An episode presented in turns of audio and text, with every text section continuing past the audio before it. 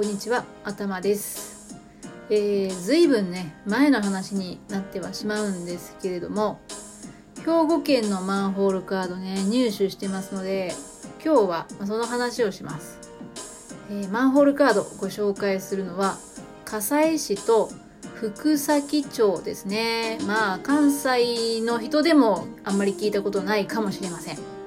えーまずね、葛西市のお話をしましょう。葛西市は兵庫県南部にある町ですね。フラワーセンターがね確かあるんですよね。でそこにねあの子供の頃に行ったことあるんですけども私はこの葛西市のことをあまりよく知らないんですけど。だから、まあ、ちょっとね今回調べてみたんですけどいまいちねどの辺を紹介したらいいかちょっとピンとこなかった部分はあります。だけど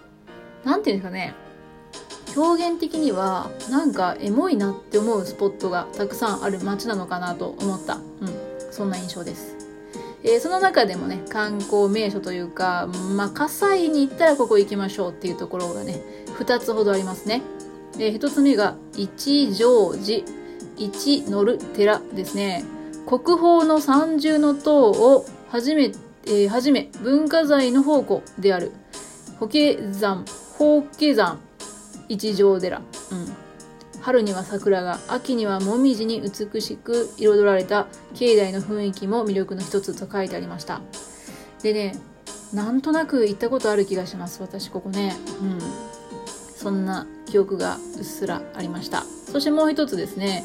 うずらの飛行場滑走路跡地っていうのねこ私ねこれ初めて知ったんですけどそんな場所があるそうですね。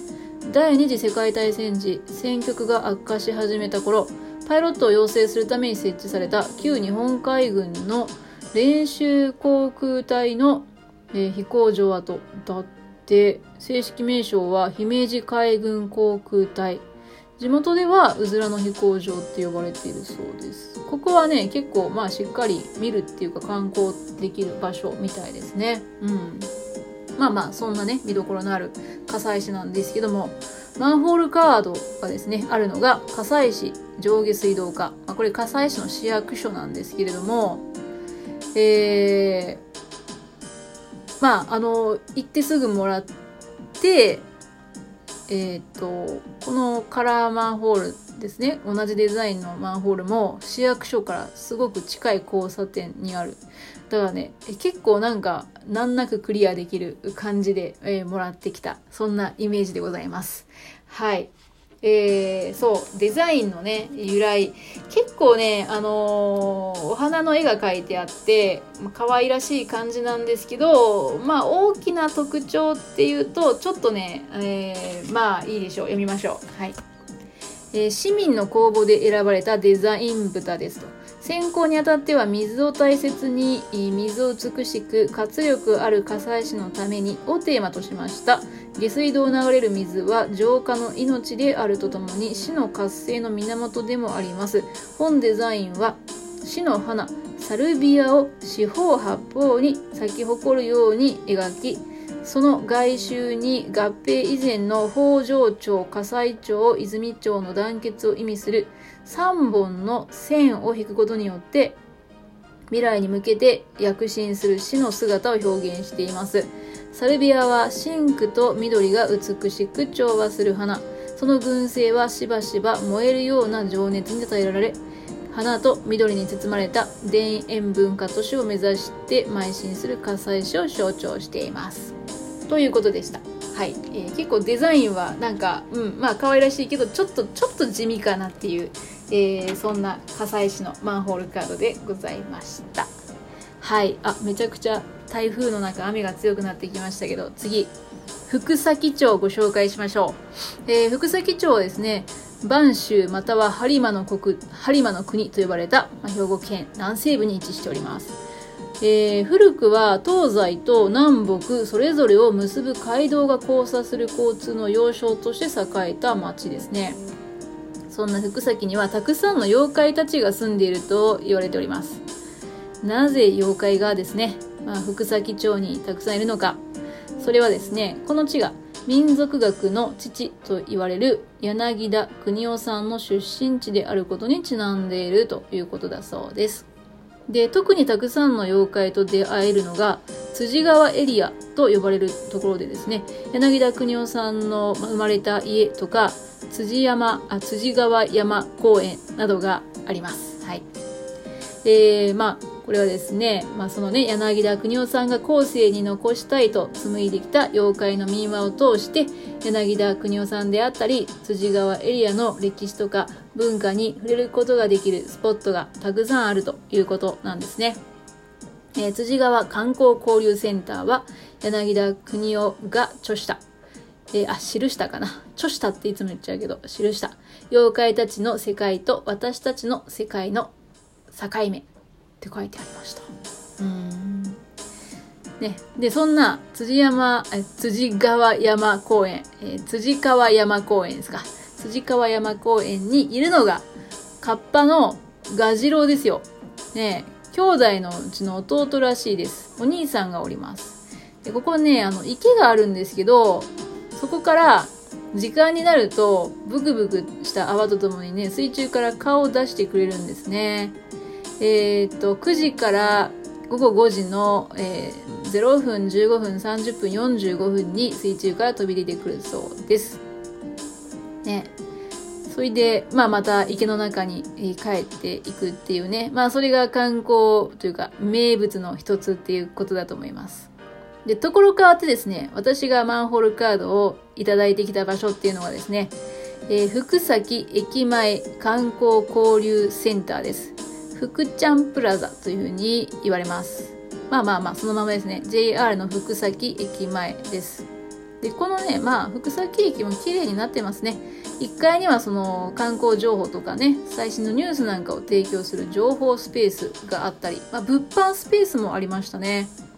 で、2階には仕事とかセミナーなどですね、多目的に活用できるコワーキングスペース、あとは自由に出入りできるオープンテラスなんかもあります。うん、なんかいい、いい駅ですね。で、えー、ここにですね、この駅前に円筒状の大きな水槽があるんですけども、実はここでもですね、ようこそ福崎へっていう風に書かれたプレートをね、持ったガジロウさんが現れてくれるんですよ。で、えー、毎朝7時7分から夜の8時7分までの、えー、毎分、あ、毎時7分、22分、37分、52分にね、出てきてくれます。はい。よかったらね、見てきてください。だけどですよ、ね、カッパのガジロウ、辻山川公園の池にいるはずなんですけど、なんでここにもいるんだって思いませんか？実はですね、えー、この駅前のトンネルと、えー、辻川山公園の池を結ぶ地下トンネルがあるらしいんですよ。それはね、ガジロウだけが知ってるらしいんですよ。だから、まあ、駅にも現れるっていうことらしいですね。はい。えー、ちなみにですね、あのーマンホールカードですね。福崎町のマンホールカードは、辻川観光交流センターでももらえるそうです。はい。で、私今回はわざわざ、わざわざというか、えー、福崎駅前の観光交流センターでもらったんですけども、まあ、ここに来た理由というのはですね、この、え、デザインのカラーマンホールがあるのが福崎駅前だからっていうことですね。ね。ということなんですけども、さて、福崎町のマンホールカードのデザインですよ。どんなものか、もうお察しいただけたかもしれませんけれども、えー、めちゃくちゃ可愛らしいカッパのガジロウさんの絵が描かれております。電車にまたがったガジロウさんが、えー、あと2人のカッパをね、引き連れている、そんな絵でございます。じゃあちょっと由来をお読みしましょう。